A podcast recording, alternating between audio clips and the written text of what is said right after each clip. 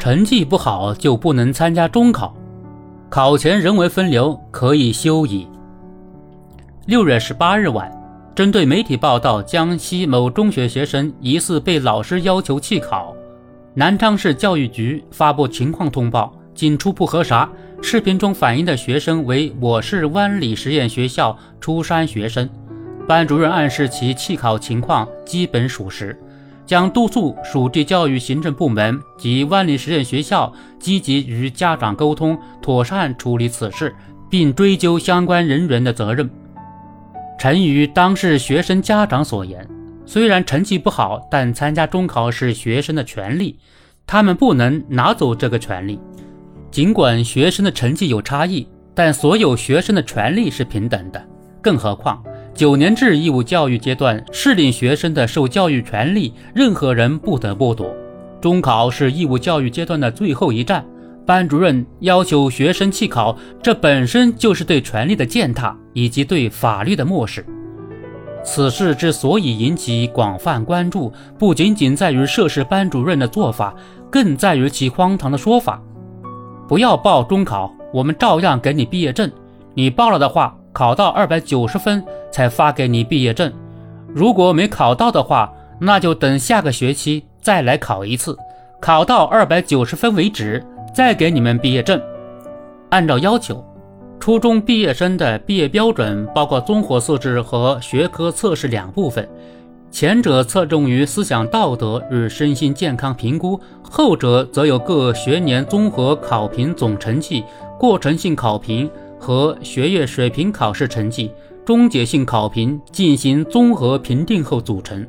换句话说，参加中考终结性考评是领取初中毕业证的必要条件，但不是唯一条件。涉事班主任的荒谬之处在于。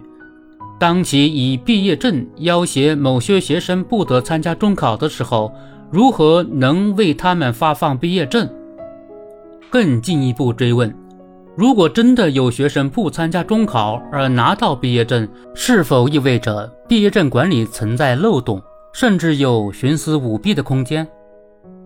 尽管当地教育部门已表示妥善处理此事，并追究相关人员的责任。但要想杜绝此类乱象，显然不应仅止于问责于个别老师。毋庸讳言，各个学校都难免会有一些成绩长期不太理想的学生，而中考之后，所有学生都将面临人生第一次分流。成绩优秀者将迈进高中校园，向高等学府发起冲击；力有不逮者则走进职业学校。探索开启不一样的人生。虽然高等教育和职业教育是两条不同的赛道，但相当一部分初中学校和老师仍习惯于将其混为一谈。在不少人的潜意识里，职业教育天生低人一等，因此在中考成绩指挥棒下，升学率成为不少学校和老师孜孜以求的目标。或许从老师的角度来看，既然初中毕业生必然是要分流的，考后分流显然不如考前分流。由此既可以提前实现分流，同时也更能够保证班级的升学率。这种功利的教育理念，不仅让学生感受到羞辱和不公，而且势必会影响社会对职业教育的整体评价。这种简单粗暴的做法虽然是个别老师的个别行为，但此类乱象频频出现，未尝不是对应着一种现实。当升学率成为评价老师和学校的唯一依据时，焦虑和压力难免会层层传递，最终压在了学习成绩不好的学生身上。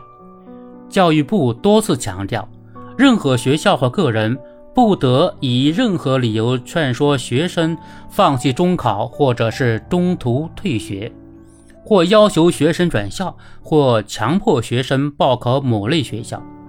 为此，还强调要坚决禁止下达升学指标，用中考平均分和升学率给学校和学生排队的简单做法。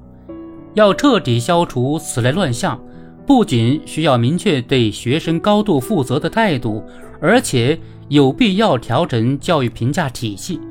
只有让学校和老师摆脱升学率的束缚，才能避免升学指标在层层下达的过程中刨掉变味儿，让成绩不佳的学生免于羞辱和伤害。